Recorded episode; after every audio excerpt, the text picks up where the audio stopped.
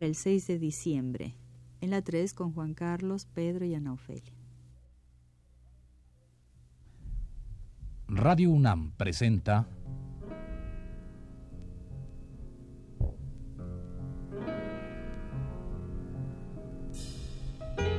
Retrato Hablado. Teresa Pomar.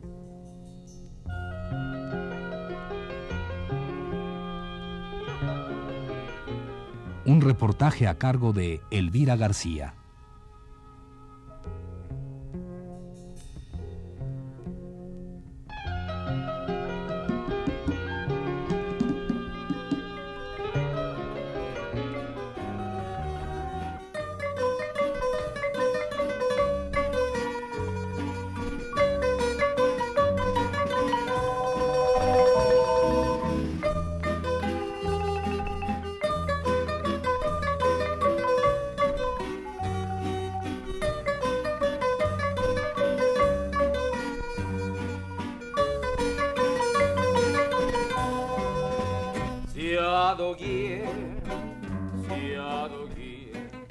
El jarro en el que bebemos el café de olla, la cazuela molera de las fiestas de cumpleaños, el cántaro que guarda y conserva el agua siempre fresca, las vajillas de 200 o más piezas, las ollas que se regalan las comadres para sellar su pacto de, a falta de padres, padrinos, la maceta roja que adorna corredores soleados, lustrosos pisos pintados con congo rojo, los juguetes de madera con que allá afuera juegan los chamacos.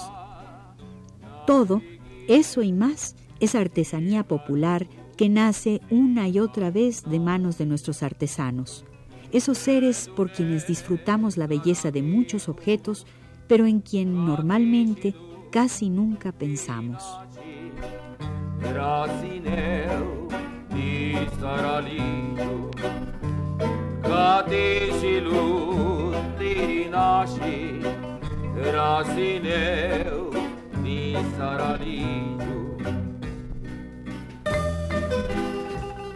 El trabajo del artesano en México, salvo muy contadas excepciones, es un trabajo anónimo, y más lo es en la medida que su creación, un jarro, una olla o una maceta, forma parte ya de la vida cotidiana de un pueblo, de una ciudad o de una casa.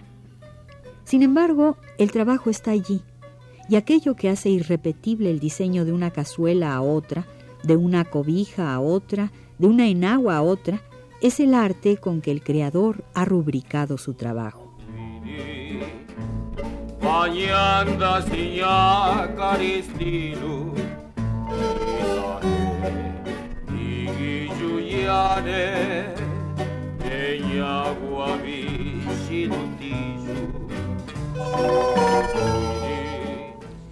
Al imprimirle su sello personal, el artesano está dejando, de cierta manera, de ser anónimo, mas no por eso pasa automáticamente a ser reconocido, ensalzado, bien retribuido y respetado.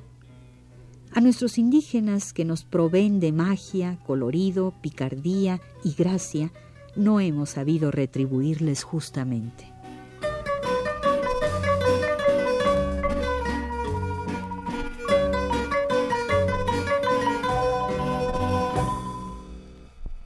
María Teresa Pomar es una mujer que durante más de 40 años ha dedicado su vida al rescate, colección, promoción y dignificación del arte popular mexicano. A ella se le debe la creación del primer museo de exposición y venta de arte popular. Es ella, como lo fue Gabriel Fernández Ledesma en su tiempo, quien ha servido de apoyo, enlace y difusión entre nuestros artesanos y las autoridades que pueden y deben procurar la mejoría y dignificación de este sector de nuestro pueblo. Es ella, de sobra está decirlo, una amante tenaz de las artesanías mexicanas. Es pues con ella, Tere Pomar, con quien ahora iniciamos un retrato hablado.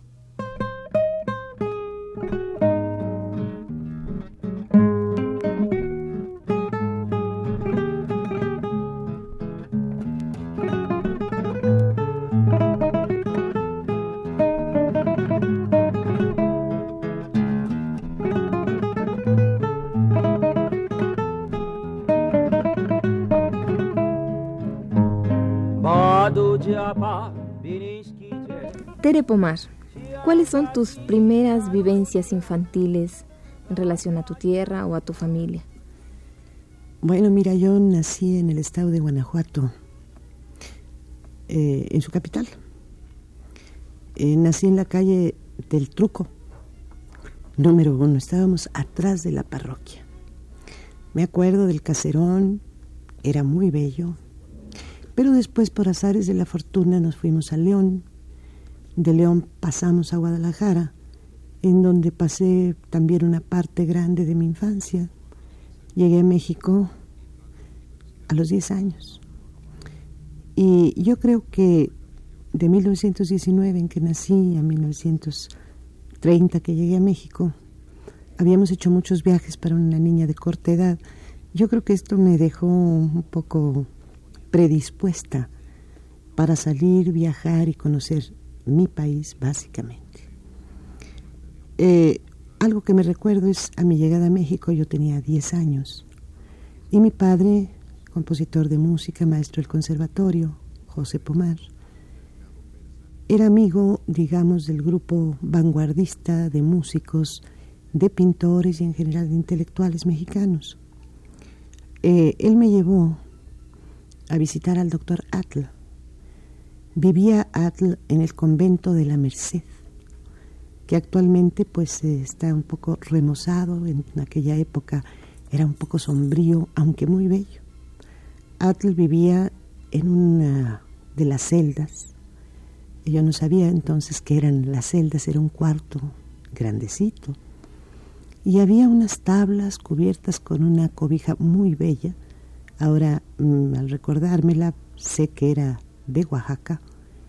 Y, estaba lleno de tibores y eh, objetos de arte popular, es decir, de lo que la gente hacía.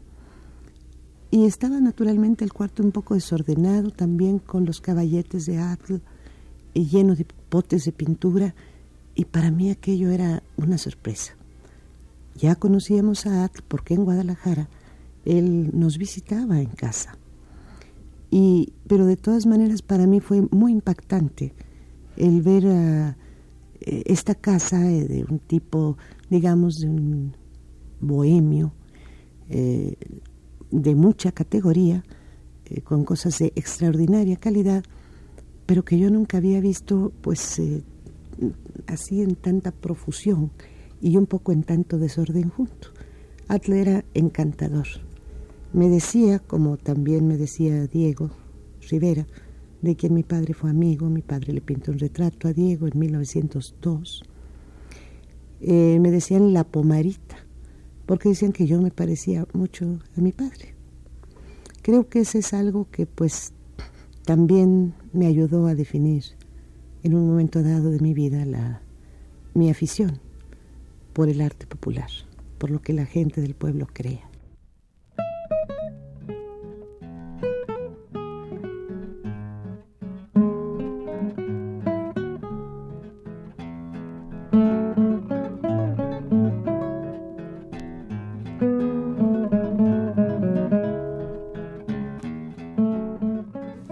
Carlos Espejel, investigador del arte popular mexicano, escribió hace algunos años el libro Las artesanías tradicionales en México, en donde hace un inventario de las existentes y las próximas a desaparecer. En algún párrafo de la introducción, Espejel dice,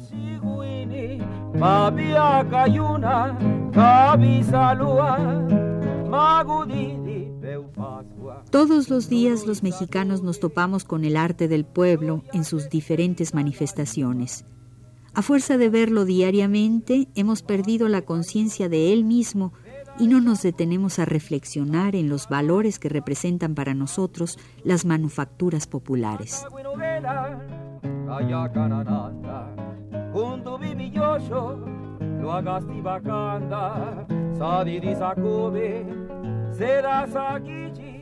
Basta con asistir a cualquier mercado para darnos cuenta de cómo las manufacturas más modestas y los diversos utensilios que el indígena o el campesino utilizan para transportar sus productos al mercado son de una singular belleza natural.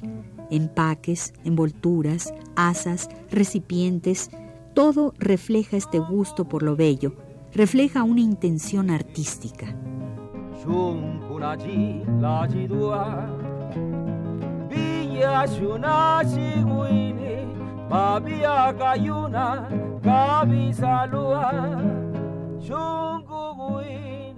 ¿Hasta cuánto tiempo le estuvieron llamando la pomarita?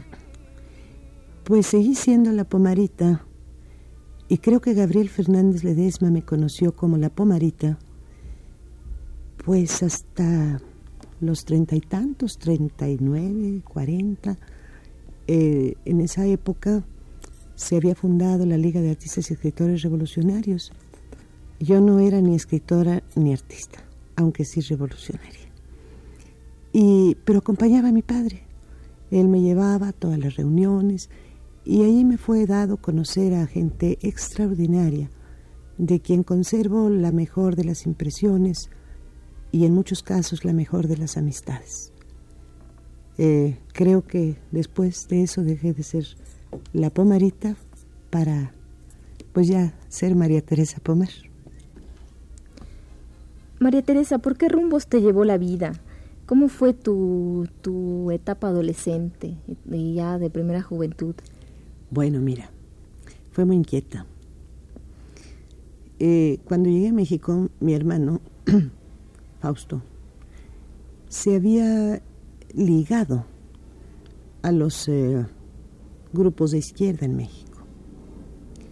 Al principio yo rechazaba un poco esta entrega, esta militancia, porque alguna vez, eh, algunas veces, lo habían llevado a la cárcel, el movimiento de izquierda era perseguido. Eh, pues creo que el presidente de la República era don Abelardo Rodríguez ya, o Pascual Ortiz Rubio. No me acuerdo quién de los dos en esta época. Entonces nosotros, eh, digo, yo me indignaba, pero un día que lo llevaron a la cárcel, me indigné muchísimo. Dije, bueno, ¿por qué lo llevan? Él no es un ladrón, él no ha hecho nada malo, es mi hermano, lo conozco. Y eh, naturalmente me fui a ver a unos amigos de él, una maestra universitaria, preciosa mujer, doña Alicia Reyes. Y iba por casa otro señor que era amigo de mi hermano, un señor Gastón Lafarga, muy buen amigo hasta el día que murió. Estas personas, yo estaba tan indignada y te advierto que tenía 12 años, eh, les dije, ¿qué puedo hacer para que saquen a mi hermano de la cárcel? Me dijeron, pues mira, como tú estás chiquilla, a ti no te va a hacer nada la policía, vete a repartir estos volantes. Aquí estamos pidiendo la libertad de todos los que se llevaron en esta, eh, pues dijéramos, redada de jóvenes. Pues naturalmente yo tomé los volantes, los repartí con mucho éxito, porque como yo tenía 12 años, pues no, no, no pensaban que yo tenía es decir, ningún nexo como no lo tenía con ninguna organización de izquierda.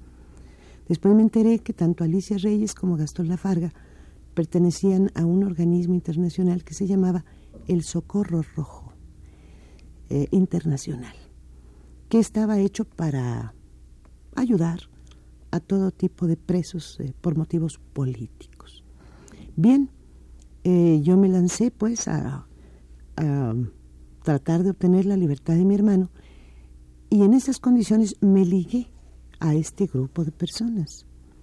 Esto empezó a interesarme y pues eh, ellos me invitaron, Alicia Reyes concretamente, eh, me invitó a pertenecer a un organismo que se llamaba Los Pioneros Rojos.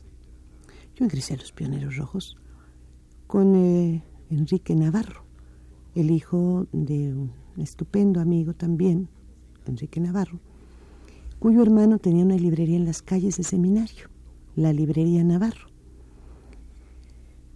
Eh, pues creo que éramos los dos únicos pioneros rojos de México. Y entonces había pactos y pues íbamos nosotros, éramos muy alborotados. Eh, y así seguí mi militancia hasta que en un momento dado eh, pasé a pertenecer a la Juventud Comunista. Ya en la juventud comunista, pues mis labores eran pintar, pegar, hacer mítines de calle, mítines en las fábricas, organizar huelgas. Etcétera, etcétera. Eh, casé por primera vez, pues tenía yo 15 años, con Enrique Ramírez y Ramírez, eh, de quien tuve un hijo, Leonardo Ramírez. Y pues seis años después nos divorciamos, sin que esto haya querido decir que jamás perdimos el respeto el uno por el otro, ni la admiración que teníamos, o por lo menos yo tenía para él.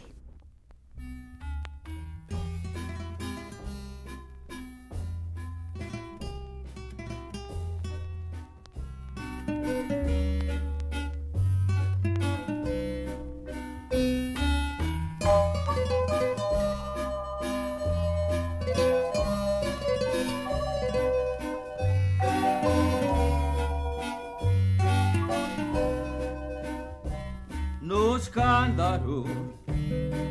Caro gira belekitsaima Ezazeka berakishi Dingiu zine dibatu txapa Giuke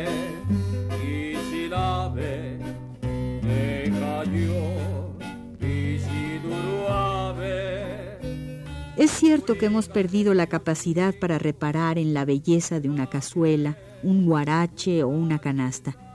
Pero también es cierto que día tras día desaparecen trabajos artesanales que por decenios manufacturaron nuestros artesanos. Si consultáramos el libro Juguetes Mexicanos, escrito y publicado por don Gabriel Fernández Ledesma allá por los años 30, descubriríamos con tristeza que muchos de los objetos consignados ni siquiera llegó a conocerlos la generación que hoy tiene 30 años de edad.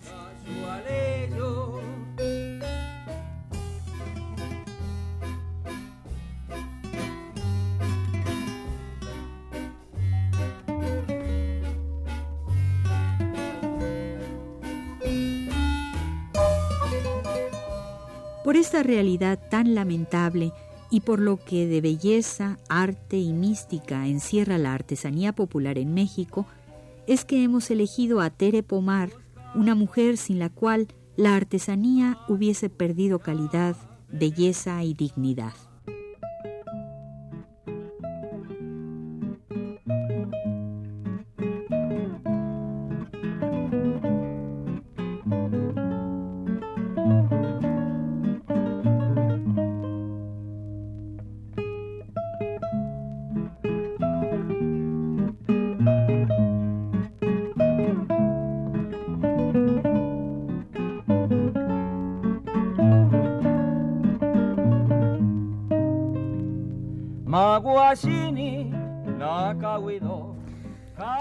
Tere, mm, tu contacto con las artesanías eh, está ligado de alguna manera, por lo que decías, a tu casa, a, las amistades que, que, que bueno, mira, a tu casa. Mm, básicamente a mi padre. Cuando yo llegué a México, cuando llegamos a México, la familia, no éramos ricos, ni siquiera medianamente, no éramos ni siquiera de la clase media media, yo diría que éramos de la clase media bajita pero había que habituallar la casa, mi madre había muerto mm, hacía muy poco tiempo y todas nuestras pocas pertenencias se habían quedado en Guadalajara mientras encontrábamos algún lugar donde establecernos en México. Y resulta que mientras traíamos lo de Guadalajara, yo acompañaba a mi padre a comprar nuestro homenaje de casa. Mi padre, a su vez, vuelvo a decirte, estaba muy influenciado es decir, pertenecía al mismo grupo lleno de inquietudes sobre las artes populares de Atl, por eso te mencioné Atl, de Montenegro, del mismo Diego, o sea, de Gabriel, de muchos mexicanos que se distinguieron siempre por su amor a las artes populares. Ya en la Lear, pues te digo, encontré gente tan extraordinaria como Fernando Gamboa, a quien quiero y respeto muchísimo, como Javier Guerrero, desgraciadamente muerto ya, que llevó una exposición de arte popular a Los Ángeles por allá en los 20, es decir, cuando yo apenas empezaba a jatear.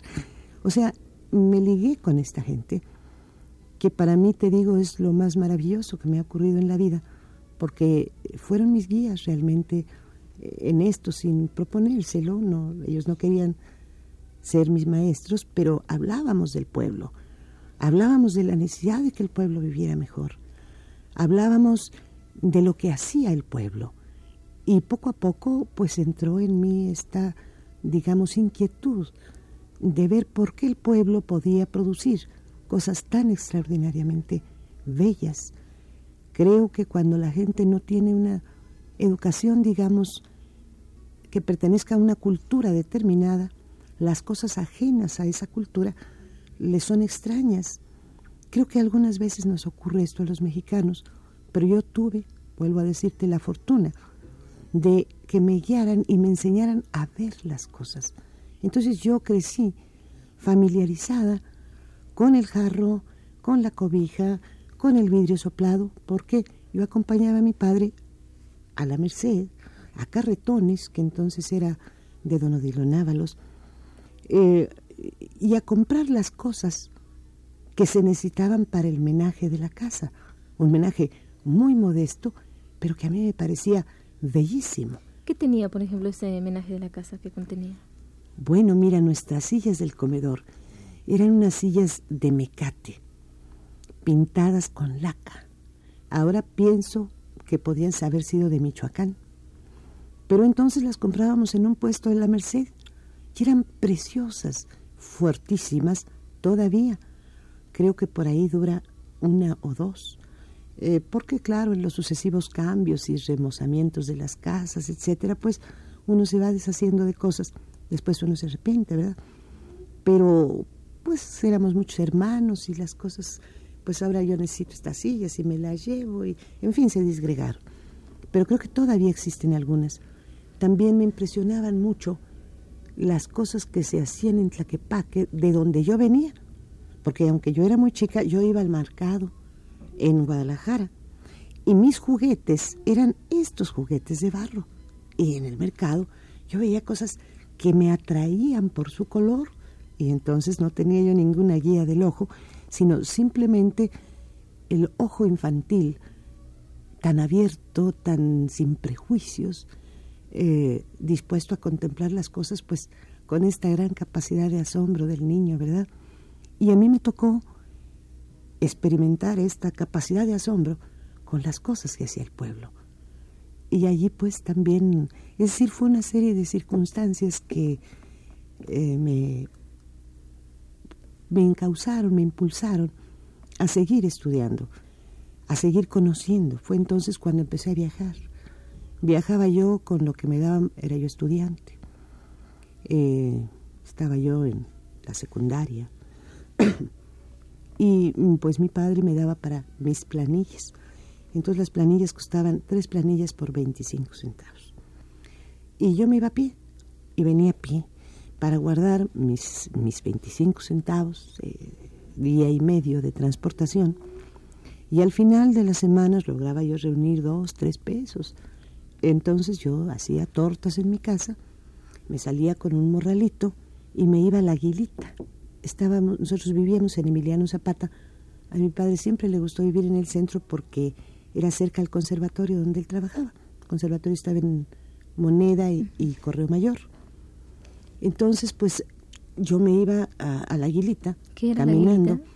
pues una plaza que está atrás de, eh, digamos, en la Merced, en el rumbo de la Merced, atrás de Candelaria, en donde llegaban todos los autobuses foráneos que iban a, a muchos lugares, sobre todo cercanos, y yo contaba mi dinero y preguntaba, veía los, a veces había avisos, y decía, bueno, ¿hasta dónde puedo llegar con esto? Pues que aquí, que allá. Entonces mi primera excursión me acuerdo que fue un lugar rarísimo, que a mí me gustó el nombre, se llamaba Azcapotzaltongo. Ay, yo dije, yo voy a Escaposaltongo. Encontré un paisaje muy bello, eh, un pueblo muy sencillo, pero muy hermoso. Y después me devolví, me devolví, iba a casa y así estuve haciendo diferentes excursiones. Naturalmente vi cosas bellísimas, pero yo no llevaba más que mi torta y mi pasaje de vuelta, quizá una naranja o algo así, ¿verdad? Porque no se acostumbraban tanto los refrescos como ahora. Entonces, todo eso te iba eh, iba quedando en ti. Eh, pues ibas teniendo esa memoria visual, captando todos esos colores, esas, esas bellezas del arte popular. Después, pues, tuve contacto con, pues ya con la gente, digamos, un poquito mayor que yo, aunque dentro de mi generación yo era la benjamina de la generación, ¿verdad? Y pues siempre tuve muy buena amistad con personas, vuelvo a decirte, que tenían un concepto muy profundo de lo nacional. ¿Qué era este país? ¿Quién integraba este país? Y cada día me fui adentrando más en mi inquietud de saber, de conocer, no solamente saber el libro que había un grupo seri o un grupo guave, sino mi inquietud para ir a ver quiénes eran los seres, quiénes eran los guaves, cómo vivían y claro, las cosas que hacían y que siguen haciendo, que son bellísimas y que eran bellísimas también.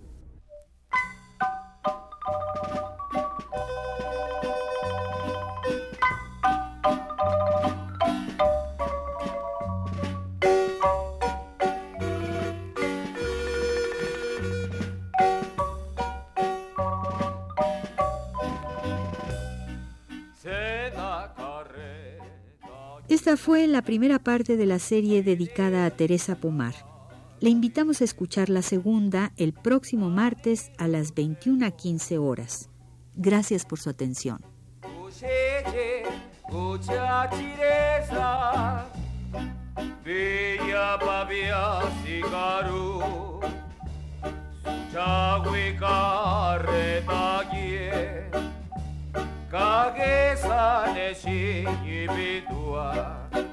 Neca ruedas de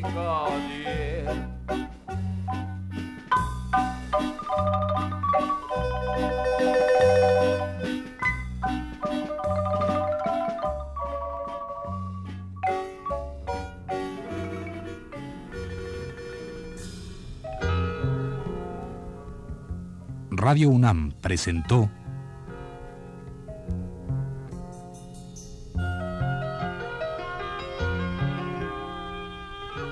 Retrato Hablado. Teresa Pomar.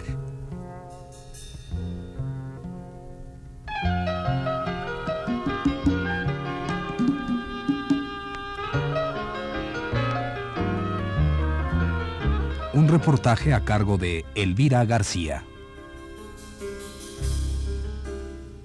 Realización técnica de Abelardo Aguirre y Pedro Bermúdez. Voz de Ana Ofelia Murguía. Fue una producción de Radio UNAM realizada por Juan Carlos Tejeda.